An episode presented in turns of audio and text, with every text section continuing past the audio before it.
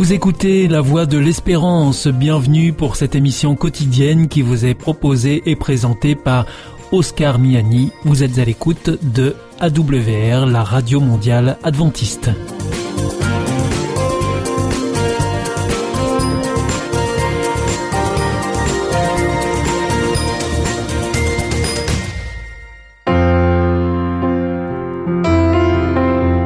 Rencontre autour de la parole. Une prédication enregistrée en public en l'église adventiste de Collonges-sous-Salève. Aujourd'hui, la prédication vous est présentée par le pasteur Philippe Anquetil sur le thème Qu'est-ce qu'on mange demain?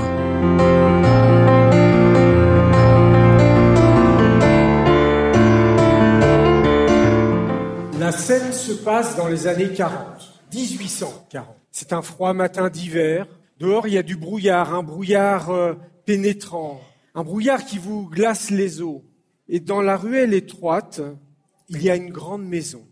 Dans cette grande maison, les enfants descendent des étages et rejoignent la salle à manger sous le regard d'un personnage qui a l'air un petit peu austère. Il est droit, là, dans un coin de la pièce, barbu, et puis il regarde tous les enfants. Mais quand on regarde un peu plus près ce personnage, on s'aperçoit qu'il a les yeux qui pétillent de bienveillance à l'égard de chacun de ses enfants. Nous sommes dans un orphelinat un orphelinat de Bristol en Angleterre. La personne qui surveille tous ces enfants s'appelle George Muller. Et à cette époque, en tout cas en Angleterre, les orphelins, ils étaient plutôt mal lotis. Parce que le gouvernement avait pas les moyens de pouvoir s'occuper d'eux, et comme ils étaient nombreux, eh bien, on savait pas trop quoi en faire. Du coup, pour leur donner au moins un toit et de quoi manger, ils étaient souvent hébergés en prison. Vous imaginez des orphelins en prison Or du coup, Georges Muller a dit, je vais m'occuper d'eux. Et donc, il a lancé ce projet fou de pouvoir s'occuper d'orphelins sans aucun argent, uniquement à travers des dons, mais sans jamais rien demander à personne, toujours en demandant au Seigneur de pourvoir à ses besoins. Et donc ce matin-là, Georges Muller s'approche de la table où il y a les enfants debout devant leur assiette vide, et il va pour prononcer la bénédiction. Et à ce moment-là, derrière lui, il y a une voix qui fait Monsieur Muller, euh, on a un problème, venez voir. On verra ça après la prière. Non, non, non, non, venez avant. Qu'est-ce qui se passe? Eh, Écoutez, on a un problème, on n'a absolument rien à donner à manger aux enfants. Ah, effectivement, c'est un problème. Servez-leur au moins le lait pour qu'ils aient quelque chose dans le ventre. Oui, mais c'est que nous n'avons plus de lait non plus. Georges Muller réfléchit trois secondes et demie. Il dit, bon, écoutez, c'est pas grave, le Seigneur s'occupera de ses enfants. Il va près de la table et il prononce une prière comme lui seul en a le secret. Les gens qui ont eu l'occasion de prier avec lui disent, c'est incroyable de, de voir un adulte, d'entendre un adulte prier comme un enfant de cinq ans. Seigneur, eh bien, nous te remercions pour ce repas que tu nous donnes et nous te prions de nous accompagner tout au long de cette journée. Amen. Qu'est-ce qui se passe? Et à ce moment-là, on frappe à la porte. Alors la gouvernante se précipite, va ouvrir, et là c'est le laitier. Alors la gouvernante, tu dis, mais on vous a rien commandé. Oui, je sais, mais je viens de casser l'essieu de ma charrette dans une ornière là, à quelques mètres de chez vous. Ma tournée fichue, je me suis dit que ça vous serait utile. Ah oui, ça nous sera utile. Et donc tout le personnel de l'orphelinat va chercher les brocs dans la charrette et puis euh, les apporte dans la cuisine et commence à servir les enfants. On ferme la porte, le laitier s'en va. Les enfants commencent à boire le lait et à ce moment-là, on tambourine à la porte. Mais alors, avec perte et fracas, et là c'est, c'est Monsieur Muller qui va ouvrir en disant mais qu'est-ce qui se passe? Qui peut bien frapper à cette heure-là de la matinée? Et là c'est le boulanger, la mine complètement défaite. Ah Monsieur Muller, si vous saviez, toute la nuit, il y a une voix qui n'a pas arrêté de me prendre la tête. Fais du pain pour l'orphelinat. Fais du pain pour l'orphelinat.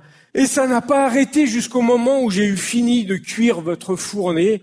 Donc voilà, les pains, ça devait être urgent parce que vraiment le Seigneur, euh, il n'y a pas été de main morte. J'ai une tête grosse comme ça. Et des paniers de pain tout chaud rentrent dans l'orphelinat et on commence à servir les enfants. C'est sans doute une des rares fois que les enfants ont pu déjeuner avec du lait frais et du pain chaud. Incroyable cette histoire. Incroyable, mais je vous avoue que ça me pose un petit problème. Alors, moi aussi, je m'occupe des enfants, alors pas dans des conditions comme ça. Mais voyez-vous, monsieur Muller, je suis directeur de camp et depuis 20 ans, et jamais, jamais je n'aurais osé prier devant des assiettes vides, sachant qu'il n'y a rien dans les cuisines. C'est, enfin, franchement, c'est presque de l'insouciance, de l'inconscience. Oser quelque chose comme ça, mais, mais qu'est-ce qui vous a pris par la tête? Bon, vous me direz, il avait déjà l'habitude avec le Seigneur de vivre des choses un petit peu de ce style-là.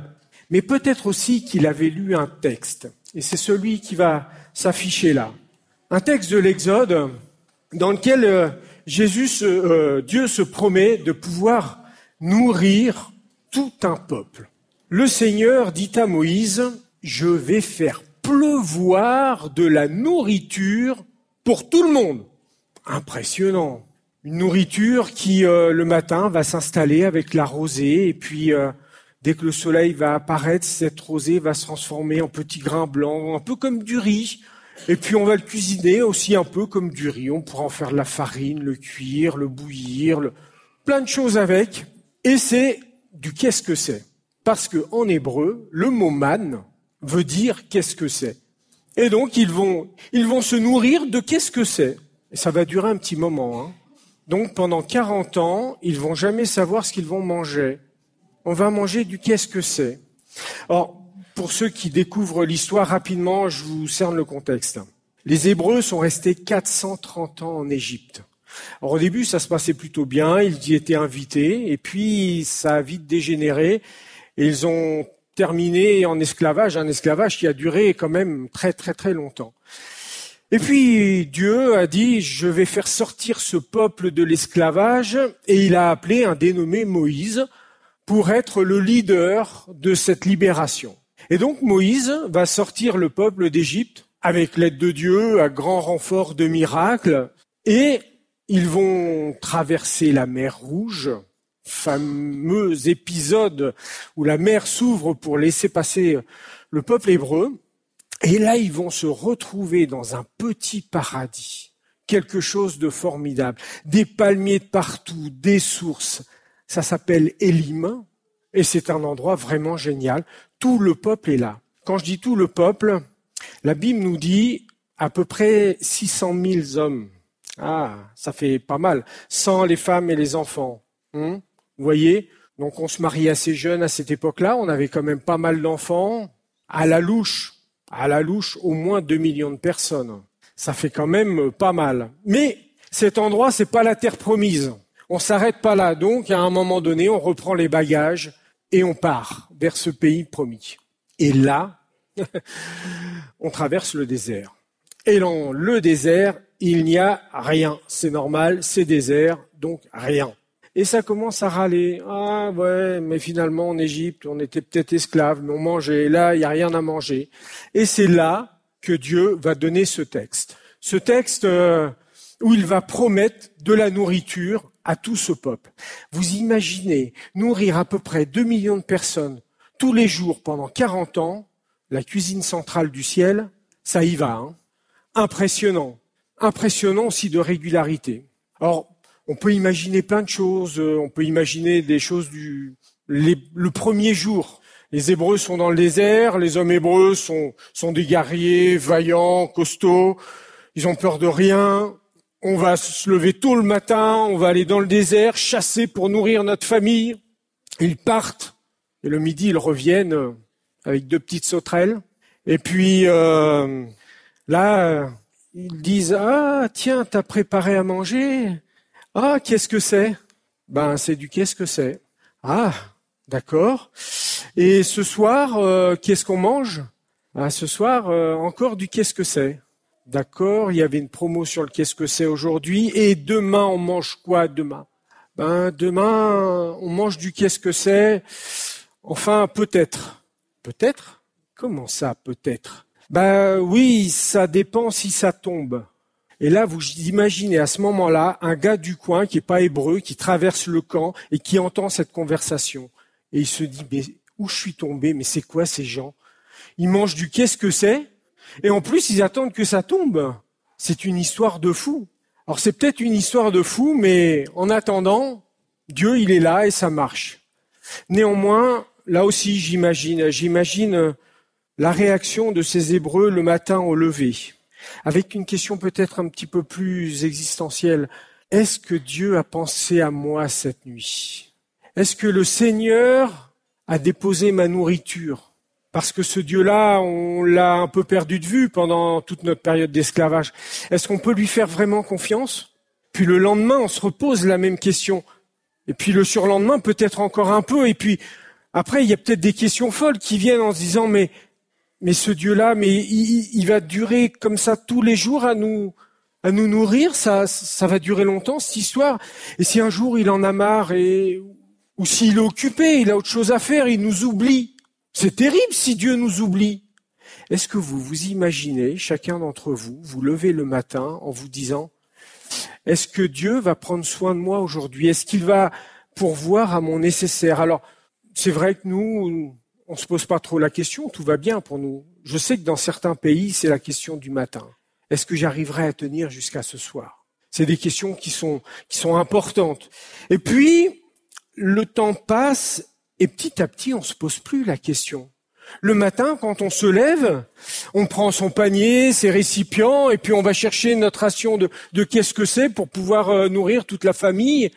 Ça y est, c'est rentré dans les habitudes et on commence à avoir confiance. Et ça, c'est exactement ce que voulait le Seigneur, que les Hébreux puissent avoir confiance en lui.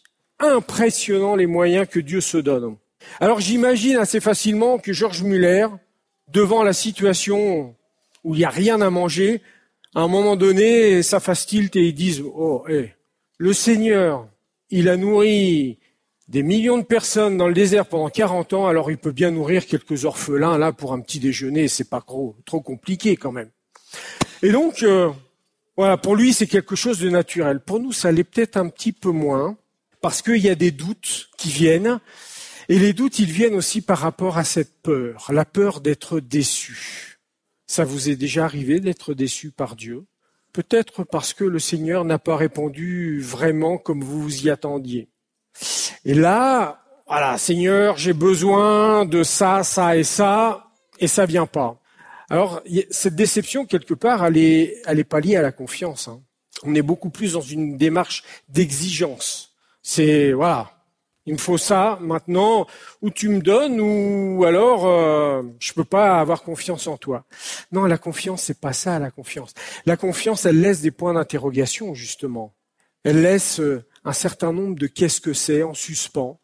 La confiance, elle, laisse les bras ouverts, elle accueille. Eh bien, voilà, aujourd'hui, il y aura un certain nombre de points d'interrogation dans ta vie. Es-tu prêt à les accepter? Aujourd'hui, demain, et puis peut-être même dans quelques années. Vous savez, on se pose des questions sur l'avenir. Juste une petite parenthèse. Dans les, dans les camps, les rencontres avec les jeunes, il y a un certain nombre de jeunes, souvent, qui viennent euh, discuter avec nous et, qui se posent ce genre de questions. Des jeunes qui ont envie d'aller plus loin avec le Seigneur, de, de pouvoir s'engager davantage et de dire, voilà, je voudrais faire la volonté de Dieu. Waouh, ça c'est une grande question. Faire la volonté de Dieu. Ça veut dire quoi faire la volonté de Dieu? Ben parce que voilà, je me pose des questions. Est-ce qu'il faut que je fasse des études d'avocat, de médecin? Et médecin, j'hésite entre gériatrie et pédiatrie. Enfin, c'est presque pareil. Et et euh, et, euh, et finalement, au fond de moi, j'aime la nature. Je je vais être forestier. Est-ce que le Seigneur est là à vous dire, mais j'ai prévu un plan pour toi avec euh, étape 1, 2, 3, 4, c'est tout droit, il n'y a pas de problème. Non, c'est pas forcément comme ça que les choses se passent. Alors vous allez me dire, oui, mais alors dans ce cas-là, si c'est pas si important que ça et que j'ai des choix à poser, à quoi ça sert de demander? Et c'est là où la dimension de la confiance intervient. Et Dieu est en train de nous dire, ce qui est important, c'est la relation que tu tisses avec moi. Parce que dans cette relation, bien tu, vas apprendre à me connaître. Et cette relation, elle va te rendre sage. Et cette sagesse, elle va t'inspirer. Et tu pourras faire tes choix. Tu pourras faire les bons choix. Alors attention, ça ne veut pas dire que toute ta vie, tu seras livré à toi-même. Non, non, t'inquiète pas. Moi, je continue d'être là. J'ouvrirai certaines portes, j'en fermerai d'autres. Oui, je pourrais aussi t'accompagner. Et ça, ça s'appelle la pédagogie. Et tout bon parent, est sensible à ça. Parce qu'un parent qui devient directeur de conscience de ses enfants tout au long de leur vie, c'est plus trop un parent, ça devient un dictateur. Et puis, contrairement à ça, un parent qui laisse faire tout à son enfant, ça devient aussi tellement ça, très dangereux. Non, il y a un équilibre dans la pédagogie, un équilibre dans l'éducation entre, eh bien, je te dirige, et puis là, je te laisse faire. Je t'ai donné déjà un certain nombre de clés, d'outils maintenant à toi de faire tes choix. Et Dieu agit exactement de la même manière avec nous. Je suis convaincu que le Seigneur appelle certaines personnes dans des conditions particulières pour des raisons particulières. Mais que le commun des mortels, eh bien, nous avons aussi à apprendre à faire des choix euh, en tout état de, conscience. Alors, euh, vous savez, parfois vie euh, n'est pas toujours toute tracée, et puis parfois on se trompe sur soi-même.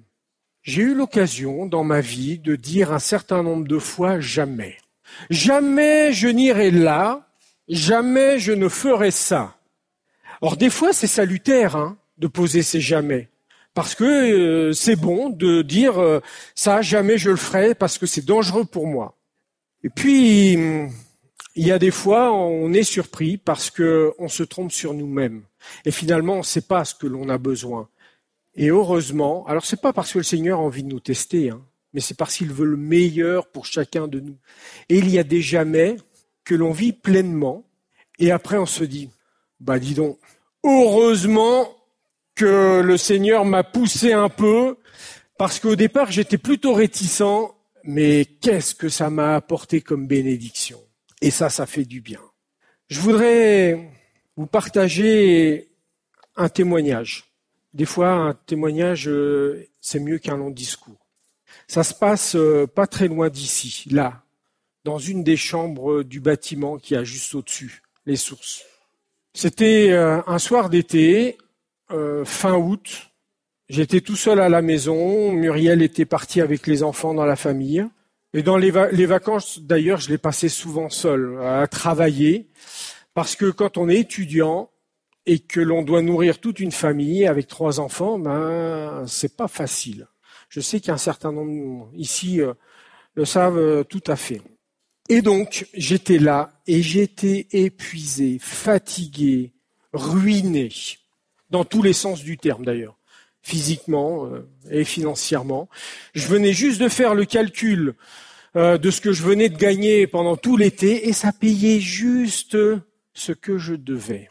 Et là, je me dis non, c'est pas possible. Je vais devoir dans quelques jours aller à l'administration et, et dire j'ai pas de quoi payer le prochain trimestre des collages.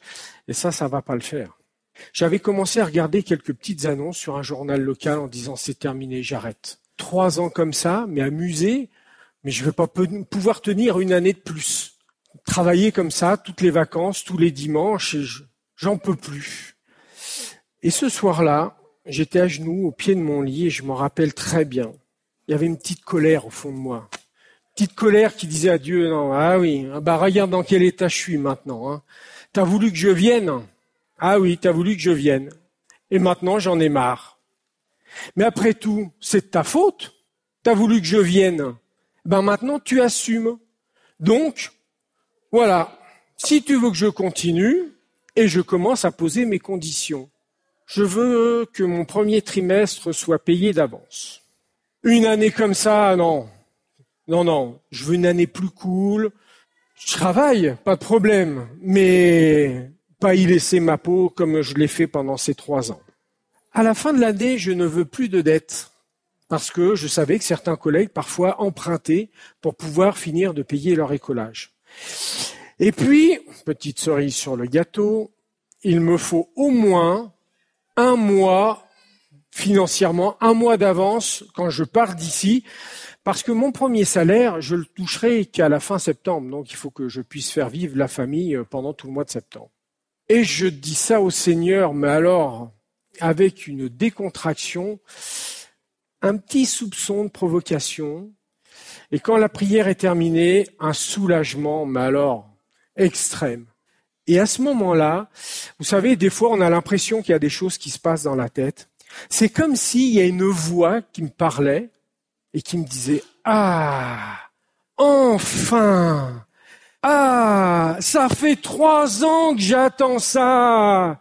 Ça fait trois ans que tu cours à droite, à gauche. Ça fait trois ans que tu t'épuises à essayer de gagner quelques sous. Mais, tu ne m'as jamais rien demandé. C'est pas trop tôt, ça y est, enfin tu baisses les bras, tu me laisses agir.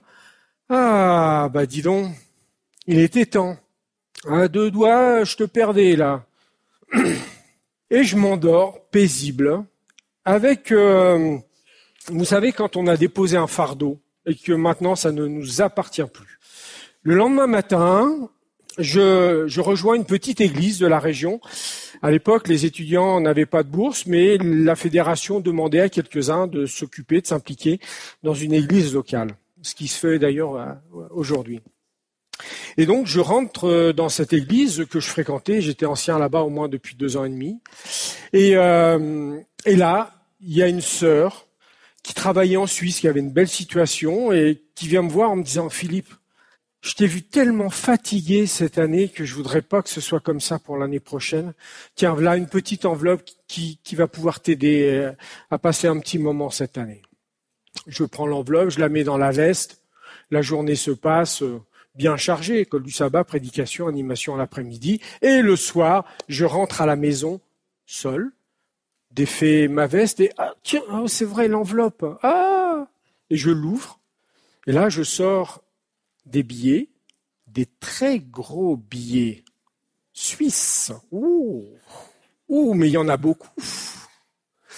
Cette somme correspondait presque parfaitement à un mois d'écolage. Euh, pardon, à un trimestre d'écolage. J'avais mon premier trimestre de payé. Purée, Vendredi soir, samedi matin, à peine 24 heures, paf, première réponse. Alors là, j'étais un petit peu scotché. Merci Seigneur, évidemment, de se dire, ah, ça, c'est un sacré coup de pouce. Et puis, euh, eh bien, l'année, je m'en rappelle même plus de la quatrième année. Donc, elle a dû bien se passer. Je me rappelle des autres. Ont été assez difficiles. Mais celle-là, non, finalement, euh, bien.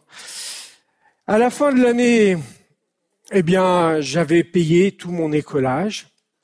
Et quand je suis parti de Colomb, je ne suis pas parti avec un mois de salaire, mais avec deux mois de salaire d'avance. Et quand la fédération m'a versé ma première paye, fin septembre, c'était en francs à l'époque, hein, je suis encore un peu vieux, et euh, il me restait dix francs sur le compte. Le Seigneur avait prévu les choses de manière assez remarquable il y a eu, un petit moment de folie là, une sorte de lâcher prise qui d'un seul coup a, a, ouvert des portes. Ah, le lâcher prise, ça, ça c'est compliqué. Hein. Et ça, honnêtement, vous savez, en général, un prédicateur, il a trois sources de motivation pour prêcher. La première, c'est parce qu'il y a quelque chose qui le passionne, qu'il vit à fond et donc il a envie de transmettre. La deuxième, c'est une découverte qu'il vient de faire. Alors il a envie d'en faire profiter les autres. Puis la troisième, et ça, ça arrive aussi, c'est un peu mon cas aujourd'hui, et je vais vous expliquer pourquoi, c'est quelque chose à laquelle on aspire profondément. Et quelque part, quand on écrit ce qu'on va partager avec euh, les frères et sœurs, on l'écrit pour soi. Et d'abord, on prêche pour soi. Oui, j'ai confiance en mon Dieu. Oui, ça, il n'y a pas de souci. Mais j'aime bien tenir les choses en main. J'aime bien savoir ce que je vais faire demain. J'aime bien ma vie. Je n'aime pas le qu'est-ce que c'est. Je n'aime pas les points d'interrogation. J'aime pas les incertitudes. Ça stresse, ça angoisse. Il n'y a pas de maîtrise.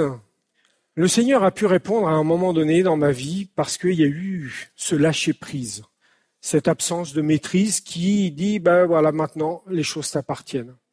Alors, je suis pas Georges Muller, je suis pas Moïse non plus. Mais en tout cas, ces petits clins d'œil dans ma vie me montrent que le Seigneur, il est là. Et quelque part, ce que le Seigneur veut pour chacun d'entre nous, c'est de dire, tu peux aller où tu veux. Mais surtout, n'oublie jamais de me mettre dans tes valises. Garde toujours la relation avec moi. Je t'accompagnerai je te conduirai. Fais-moi confiance. Amen. C'était Rencontre autour de la parole, une prédication du pasteur Philippe Anctil, une émission proposée en partenariat avec l'église adventiste de Collonges-sous-Salève. Au nom de l'amour. Est-ce un nouveau film? Non, c'est le nouveau cours de l'IEBC. IEBC Oui, l'Institut de l'étude de la Bible par correspondance. Tu vas sur le site www.iebc.org et tu découvres tous les cours gratuits. Tu as raison, au nom de l'amour, ça vaut la peine. Ce cours m'a vraiment interpellé. www.iebc.org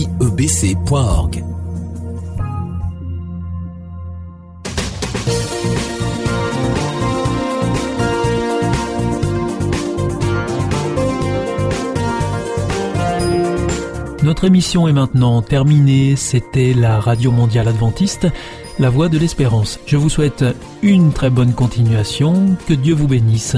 À demain.